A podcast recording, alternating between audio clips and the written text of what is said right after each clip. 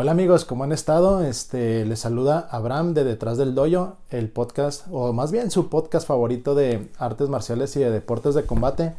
Y pues me encuentro el día de hoy grabando un episodio nuevo después de pues un par de semanas de que estuve un poquito ausente del proyecto y pues ya saben cómo es esta vida de adulto de que a veces las responsabilidades y las cosas que tienes que hacer pues este no siempre permiten grabar contenido y pues algo así similar fue lo que, lo que sucedió en este caso. Y pues bueno, o sea, afortunadamente ahorita ya tuve el tiempo de, de sentarme a grabar un episodio nuevo, de prepararlo.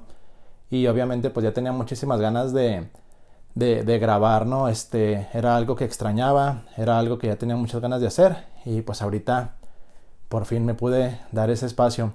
Eh, les cuento rápido más o menos en lo que estuve haciendo o en las cosas que estuve involucrado estas semanas. Eh, fíjense que afortunadamente eh, estos últimos días ha sido de muchísima actividad para mí en mi trabajo porque pues ha habido bastantes competencias muy grandes en cuanto al, taekwondo. Ustedes saben que el taekwondo pues es un arte marcial que tiene desarrollado muy grande, de manera muy grande su aspecto deportivo y últimamente pues ha habido torneos importantes, ¿no? Eh, selectivos y torneos que son este, clasificatorios para torneos un poquito más grandes, nacionales y todo eso.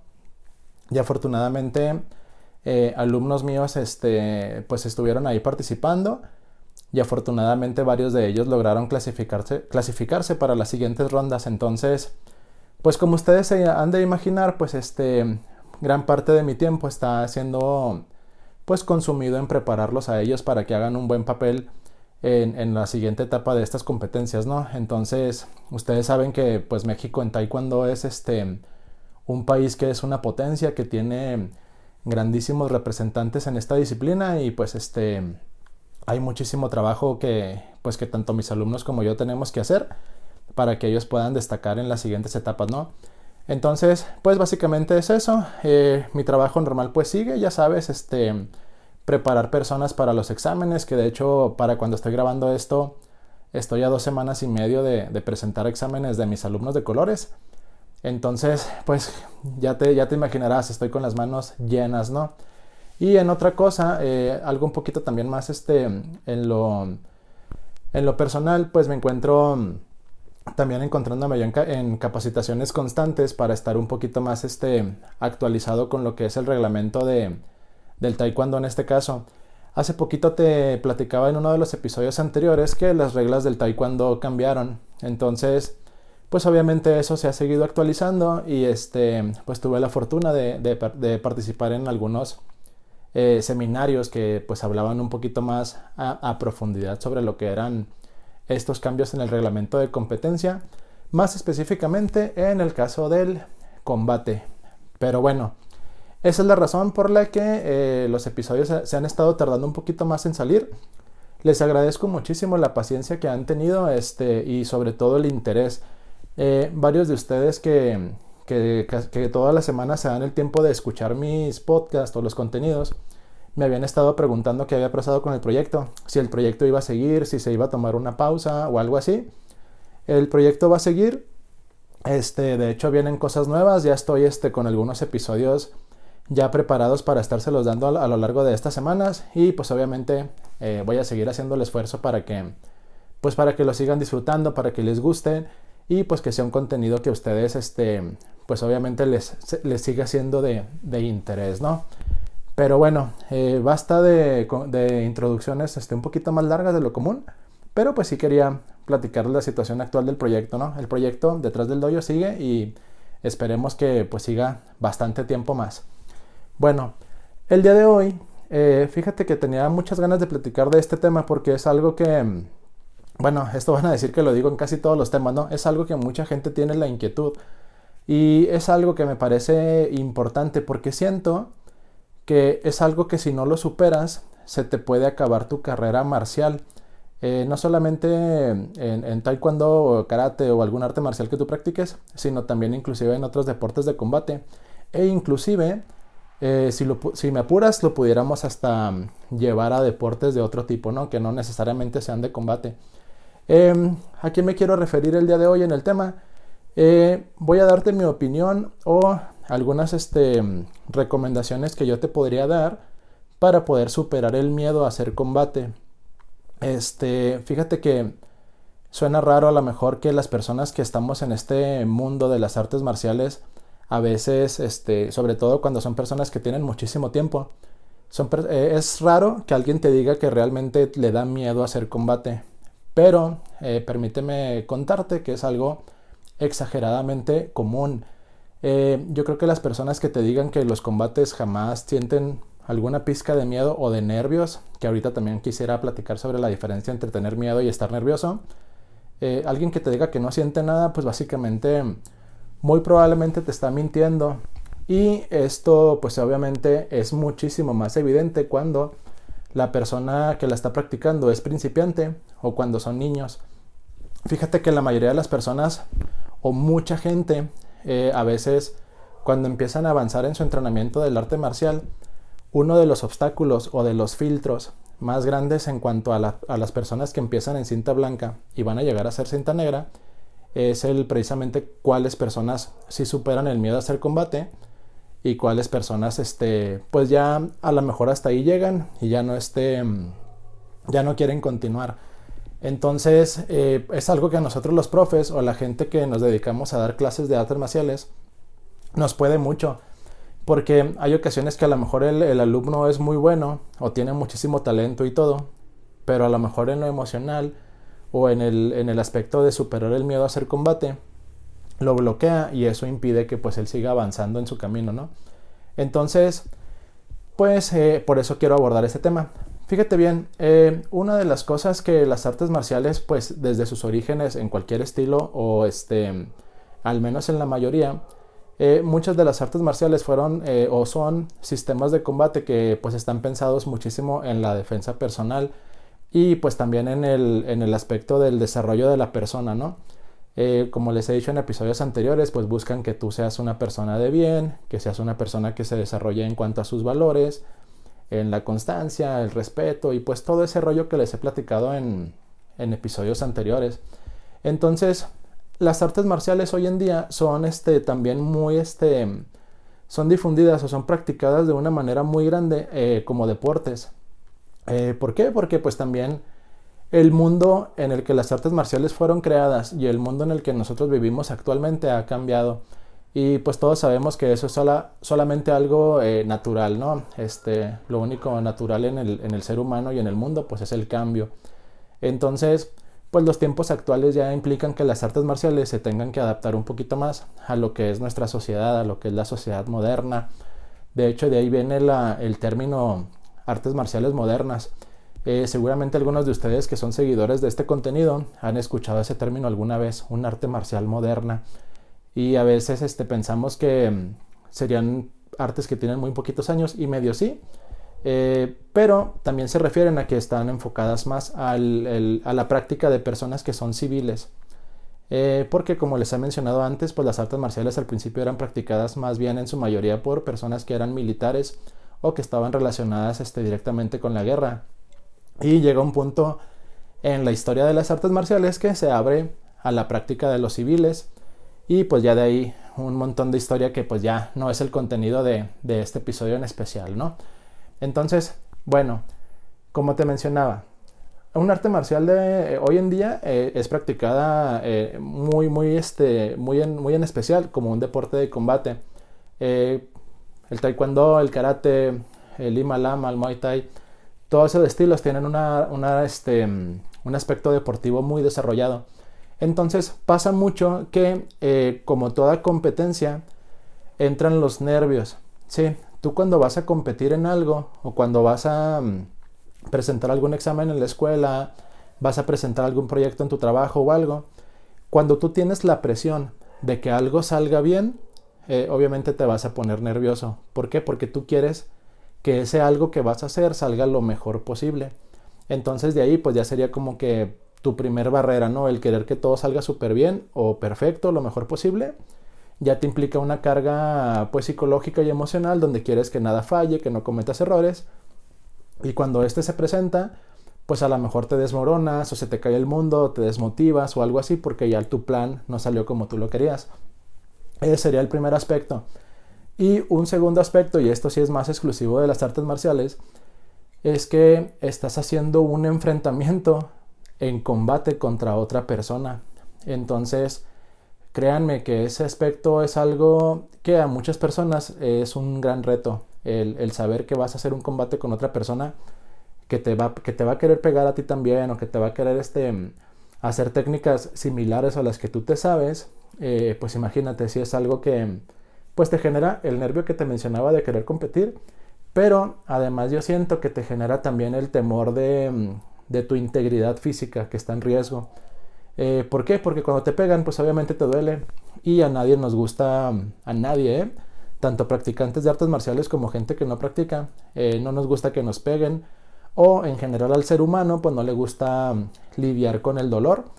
En este caso específico pues el dolor físico, ¿no? Obviamente pues estás expuesto a alguna lesión, alguna este, tal vez alguna cosa que pueda salir mal, que te genere, no sé, algo que en tu cuerpo sea más, más feo de, de procesar, ¿no? Tipo alguna fractura, una torcedura, algún golpe que te deje un buen moretón, una inflamación, cosas así. Todos esos son riesgos que, pues, este, la verdad sea dicha, eh, pues son, están presentes en un combate de, artes marciales, ¿no?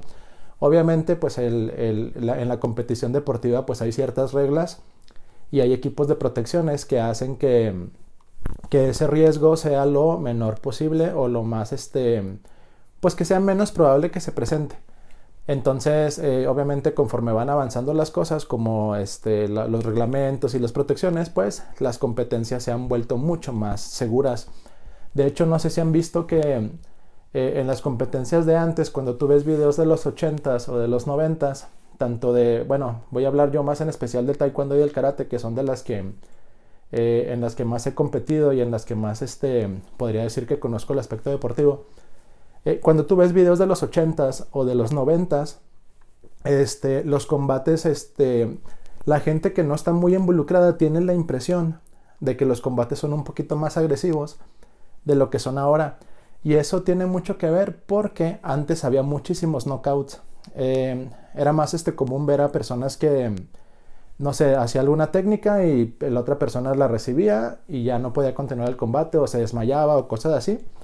Entonces, e, eso tiene mucho que ver, no en su totalidad, pero sí tiene mucho que ver que este, los equipos de protecciones y las reglas eran muy distintas a como son ahora. Eh, por ejemplo, antes en, Taekwondo, muy en específico, no se usaba careta. Inclusive tú puedes ver videos de los 80s donde los combates son con puros petos el peto pues el protector del tronco, ¿no? Para la gente que no ubique. Y no había casco. Entonces pues imagínate una patada de taekwondo muy fuerte, muy rápida, muy todo. Y que te entrara de lleno a lo mejor en la cabeza donde no tenías ninguna especie de protección. Eh, también en el karate, por ejemplo, antes no se usaban guantes o guanteletas, algunas personas le dicen así. Eran este, combates que se usaban a puño limpio.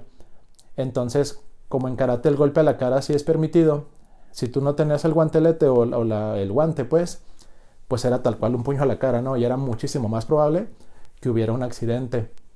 Entonces, pues ya de ahí había knockouts. Antes no era tan común el uso del bucal, que el, bucal, pues tú lo puedes ver, por ejemplo, en competencias de boxeo. Eh, en artes marciales no se usaba tanto eso al principio, ahorita ya es obligatorio en competencias grandes. Entonces, todo eso, pues, este, va haciendo que la competencia deportiva pues vaya avanzando y vaya siendo más segura. Es algo que me gustaría que tuvieras como que muy en cuenta, ¿no? Que las competencias actuales son mucho más seguras de lo que eran antes. ¿Por qué? Porque el reglamento ha evolucionado a raíz de precisamente estar viendo la gente cómo compite, cuáles son eh, los riesgos más comunes o las lesiones que se presentaban más.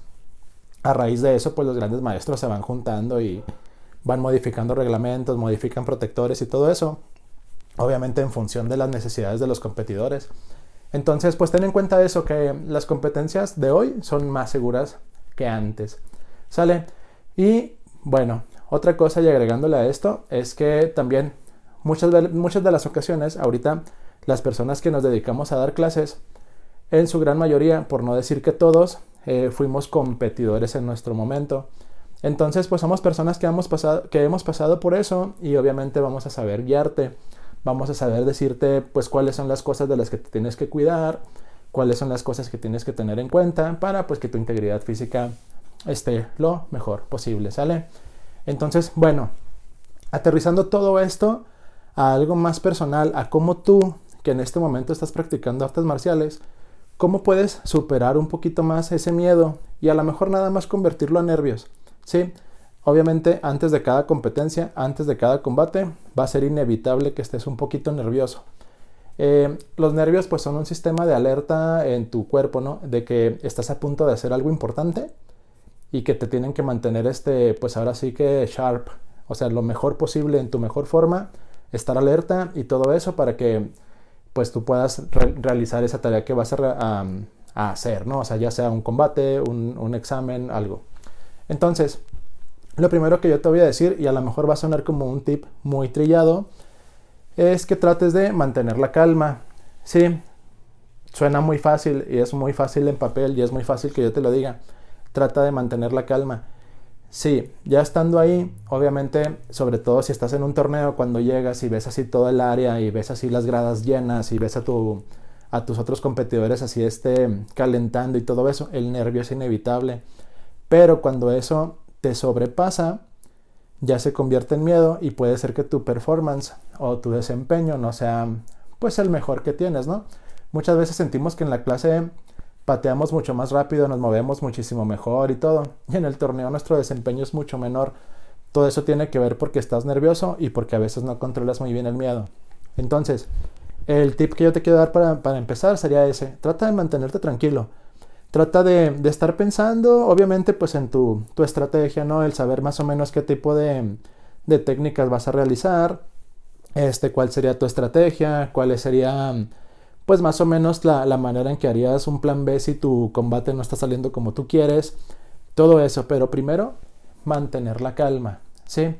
Ya sea en un torneo o en un combate de, de sparring en tu academia. Entonces, sería el primer tip.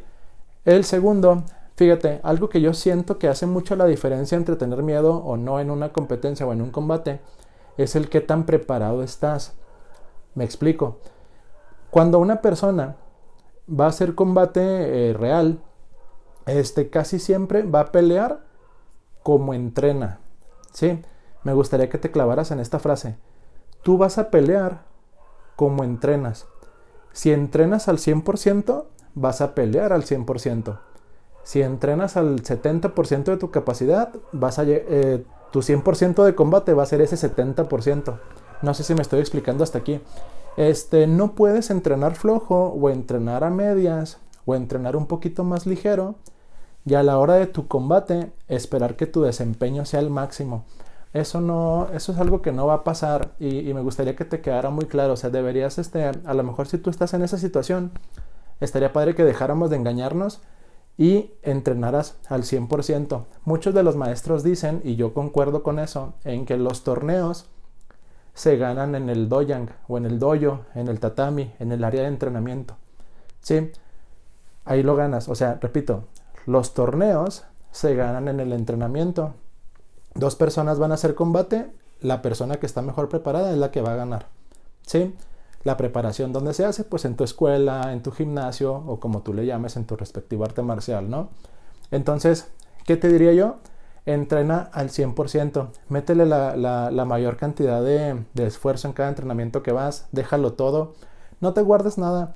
Eh, créeme que cada vez que, vas a una clase y terminas, este, no sé, totalmente cansado sabiendo que diste tu 100%, es una sensación que, pues es, es muy padre, o sea, saber, quedarte satisfecho de saber que lo hiciste lo mejor posible. Entonces yo te diría eso, entrena al 100% porque como entrenes vas a pelear. ¿Sí?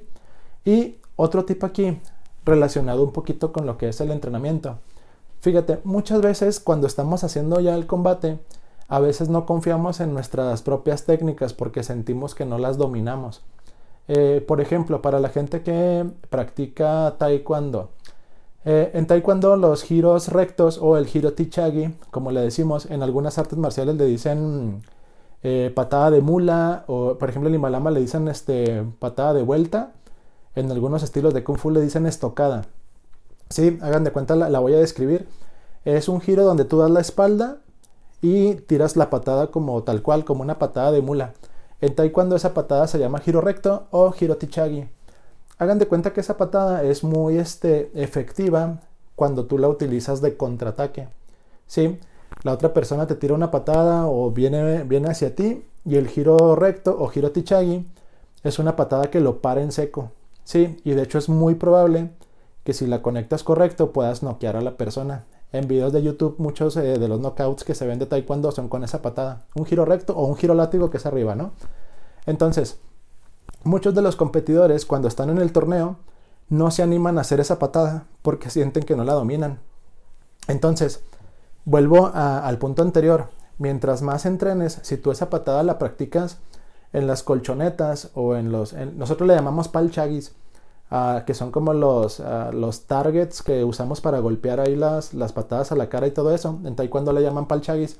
Este, mientras tú más practiques esa patada en especial para eh, tratar de apegarme más al ejemplo que acabo de dar, eh, tú la practicas ahí.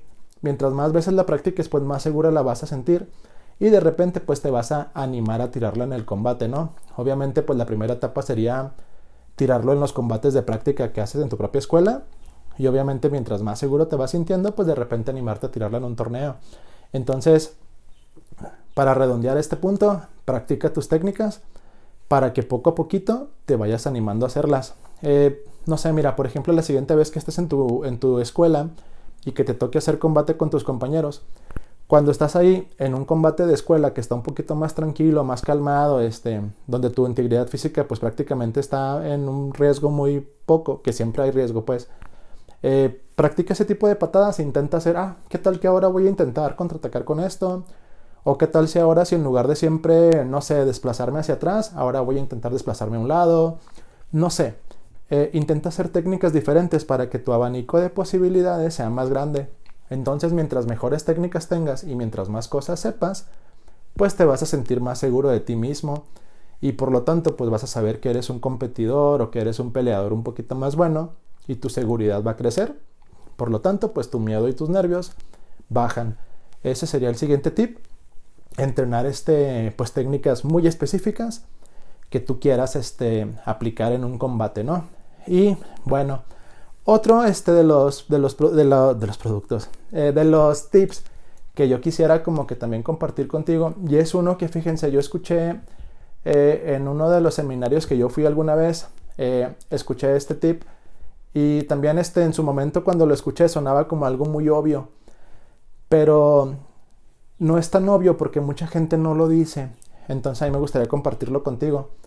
Se supone que tú cuando estás haciendo combate o cuando vas a, pues sí, a tu práctica de artes marciales estás haciendo combate, se supone, y así, y así es como lo dijeron en el seminario, tú amas lo que estás practicando. Tú amas el taekwondo, amas el karate, el himalama, el, el MMA. No sé, tú eres un peleador, eres un competidor, eres un artista marcial. Tú amas ser eso, a ti te encanta hacer eso. Entonces a ti te encanta hacer combate, a ti te encanta estar en, ese, en, ese, en esa situación de estar en el tatami, de estar viendo que el otro hace sus cosas, tú tus técnicas, todo eso. Tú amas eso. Tú tienes que creer que realmente estás haciendo algo que súper disfrutas, que realmente eso es. Si tú te fijas y si tú escuchas este podcast, muy probablemente es porque estás muy enamorado o te interesan las artes marciales. Entonces, a la hora de que tú haces combate, estás haciendo lo que más disfrutas o de las cosas que más disfrutas en tu vida. Entonces, tal cual, disfruta el combate. Es un tip, suena muy obvio, pero créanme que a veces eso falta mucho. Eh, muchas veces la gente cuando le dicen vas a hacer combate, vas a hacer, pelea o no sé cómo le llaman, sparring, eh, inmediatamente hay gente que lo relaciona con una actividad eh, de estrés, con una actividad de sufrimiento, de dolor, de cansancio, de cosas así. Y tal vez si cambiaras ese tipo de, ideas y lo cambiaras por una percepción muchísimo más positiva, como el caso de, ah, voy a hacer combate, o sea, ah, qué padre, voy a hacer las cosas de lo que más me gusta en cuanto a, mi práctica de arte marcial, créeme que tu manera de ver las cosas va a cambiar muchísimo y vas a empezar a disfrutar muchísimo más de tus combates. Eh, y también, como lo estás disfrutando, como estás haciendo algo que te está generando felicidad, obviamente pues tu manera de pensar y de carburar y de trabajar en tus técnicas va a cambiar muchísimo. Entonces, intenta hacer eso, intenta cambiar tu manera de pensar, tu mindset, para que la siguiente vez que pues te toque hacer combate o que vayas a competir, competir, perdón, este, pues lo relaciones con algo positivo, que es positivo, ¿no? Eh, la mayoría de las personas que estamos muy clavadas con este rollo de las artes marciales, eh, mucha gente te va a decir que la parte que más disfruta de, la práctica es precisamente la, el combate, ¿no? O la competencia. Y pues tiene mucho que ver eso, que están disfrutando de, de hacer eso, ¿no? Eh, pues básicamente sería eso. tal vez pues este, para cerrar un poquito más con eso, ten mucha paciencia en cuanto a esto que te estoy diciendo. Yo sé que el miedo al combate o los nervios no van a desaparecer de la noche a la mañana, sobre todo si eres una persona que, eres un poquito novata, que tal vez tienes poco tiempo entrenando artes marciales o que apenas te vas a animar a, a, practicarlas, eh, pues ten paciencia. Es algo que obviamente pues lleva un tiempo y que el camino de este en el recorrido marcial pues lleva sus años, ¿no? No, no creas que por escuchar este podcast el día de mañana que hagas sparring o combate, pues ya vas a estar como si nada. Tal vez no, te, te va a llevar mucho tiempo. Pero pues este, confíen en sus maestros. Créanme, que sus maestros pues son personas que están muy capacitadas para poderte guiar en este mundo. Y sobre todo pues ellos van a... Estos tips que te di, yo estoy seguro que ellos los conocen y que ellos te los van a decir, obviamente a su manera, ¿no? Eh, para que tú te sientas un poquito más cómodo y sobre todo para que disfrutes un poquito más o un mucho más sobre, la, sobre tu práctica en las artes marciales. Porque créeme que en cuanto empieces a disfrutar de los combates, te vas a enamorar o te vas a, vas a tener como un segundo aire en lo que es tu práctica. Porque muchas veces cuando recién llegas, que eres cinta blanca o algo así nuevo, pues te enamoras porque es la novedad y todo. Y cuando le agarras el sabor al combate, tienes como una segunda interpretación de lo que es tu arte marcial. Entonces, pues es padrísimo, ¿no? Eh, obviamente también estoy reduciendo esto al aspecto, como mencioné ahorita, el deportivo. Ya en otras ocasiones tal vez hablaré un poquito más sobre lo que es el, el manejar más tus emociones en una situación un poquito más, este, no quisiera decir la palabra real, ahorita, te digo por qué, pero nada más para cerrar esta idea. Eh, en otro episodio me gustaría platicar un poquito sobre cómo manejar tus emociones en una situación de calle, le voy a decir que tal vez te tenías que defender y que alguien te quiso agredir y todo, pues obviamente eso, el, manejo de emociones ahí aplica un poquito diferente, pero eso lo, vería en otro episodio. De hecho, me gustaría este, abordarlo con una persona invitada aquí que tenga mucho conocimiento en cuanto a la defensa personal. Pero bueno, cerrándolo a lo que te decía ahorita, no quería usar la palabra real porque eh, nosotros consideramos que cuando tú vas a una competencia de artes marciales, el hecho de que ese combate tenga reglas no, no lo hace o no convierte ese combate en una pelea que no es real. ¿Sí? La pelea, aunque tenga reglas, es una pelea real. ¿A qué me refiero? La otra persona te quiere ganar. La otra persona le vale si te duele. La otra persona le vale si te preparaste. La otra persona le vale si tienes miedo. ¿Sí? Y tú también vas a hacer lo máximo para ganarle a esa persona. No para lastimarlo, ¿no? Tú le pegas para ganar, para meter el punto, pues pero pues estás haciendo tu mejor esfuerzo y tú estás haciendo todo de ti para ser mejor que la otra persona en ese momento. Por lo tanto, aunque tenga reglas, no deja de ser una pelea real. Pero bueno, este, hasta aquí pues me gustaría cerrar un poquito más con el tema que, que hablé sobre, eh, que hablé hoy en el episodio. Eh, ya sabes, si tú conoces o tienes otros este, tips que a lo mejor pudieras agregar aquí en los comentarios para la gente que está escuchando o cuáles son tus métodos este, personales para superar ese nervio o ese miedo a los combates, pues te lo agradecería muchísimo que lo dejaras aquí en los comentarios. Créeme que este tipo de contenidos pues nos ayudan tanto a ustedes como a mí para intercambiar puntos de vista, para pues este ampliar un poquito más el conocimiento que tenemos sobre este mundo de las artes marciales y pues obviamente también me interesa saber mucho pues cuáles son las cosas que ustedes están viendo sobre los episodios, sobre el podcast y pues este ayuda bastante a que esta comunidad crezca, ¿no? Eh, me quisiera despedir, no sin antes volverles a agradecer todo el apoyo que ha tenido el proyecto. Créanme que eh, los comentarios que me dejan aquí en los videos de YouTube o en Spotify, siempre los leo y los tomo en cuenta eh, para poder mejorar más este, este contenido que yo hago para ustedes, ¿no? la verdad hay bastantes comentarios sobre episodios anteriores que he hecho que han ampliado bastante mi, mi conocimiento y mi, y mi, criterio sobre algunas de las artes marciales que, que he tratado aquí en el podcast. Y pues obviamente estoy abierto a, seguir teniendo esa, pues ser un poquito más amplio, ¿no? Escuchar otros puntos de vista y pues obviamente un poquito más de, ideas acerca de esto. Entonces, los invito a eso, a, que en los comentarios de, este, de este episodio, tanto de los anteriores o de los futuros, siéntanse libres de, dejar sus comentarios. Si tienen alguna sugerencia para que el contenido mejore, para que sea un poquito más atractivo para ustedes, siéntanse también con toda la confianza de hacérmelo llegar. Y como les digo, déjenme sus tips para cómo vencer el miedo en el combate de las artes marciales, porque yo creo que es un tema que nos interesa a todos. Entonces, Gracias por la paciencia. Voy a intentar este, tenerles episodios un poquito más seguidos. Eh, a pesar de los, compromisos que les conté ahorita más este, temprano en el episodio. Pero pues ya por fin se pudo hacer uno nuevo. Y el siguiente, la siguiente semana pues voy a tenerles más contenido. Igual de interesante como lo fue esto. Les agradezco mucho su atención. Esto fue Detrás del Dojo. Yo soy Abraham y pues siempre un gusto saludarnos. Entren en duro y nos vemos la siguiente semana.